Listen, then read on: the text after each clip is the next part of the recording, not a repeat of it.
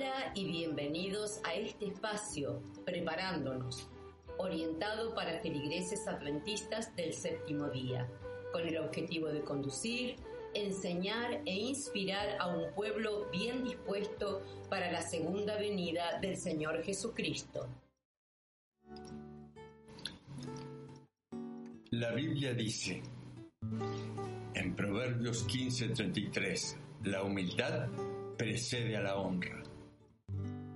Muchas veces he pensado en mi futuro, como seguramente tú lo haces.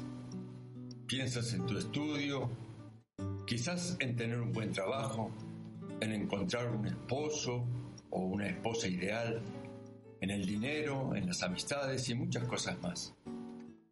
Jorge era un joven que prometía mucho.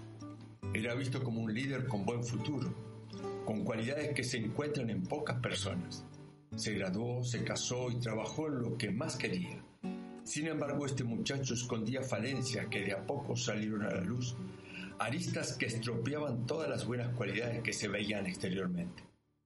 Jorge era extremadamente orgulloso y muy mentiroso. Todos los sueños de grandeza, las aspiraciones para la vida se hicieron pedazos. Perdió su trabajo, su familia y sus amigos. Parecía, parecía un buen joven, pero no era humilde y tampoco sincero. La humildad no es una actitud del momento, sino un estilo de vida que se va construyendo con el paso de los años. Es considerar a los demás como superiores a nosotros mismos. Es escuchar el consejo, es aprender de los demás, es respeto y buen trato hacia todos. La humildad no es una actitud del momento, sino un estilo de vida que se va construyendo con el paso de los años. Es considerar a los demás como superiores a nosotros mismos. Es escuchar el consejo, es aprender de los demás, es respeto y buen trato hacia todos. La humildad es sinceridad de corazón.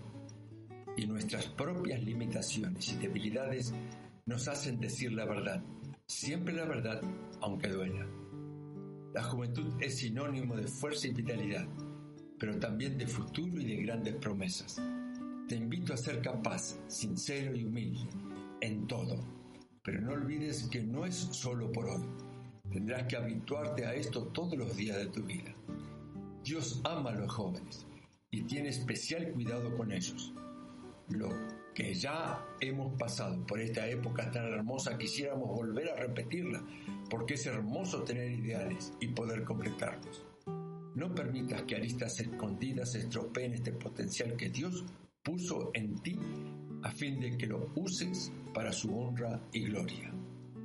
Elena de Huay dice, Dios se complace de los jóvenes y los ama. Los bendecirá si acuden a Él con humildad y sinceridad.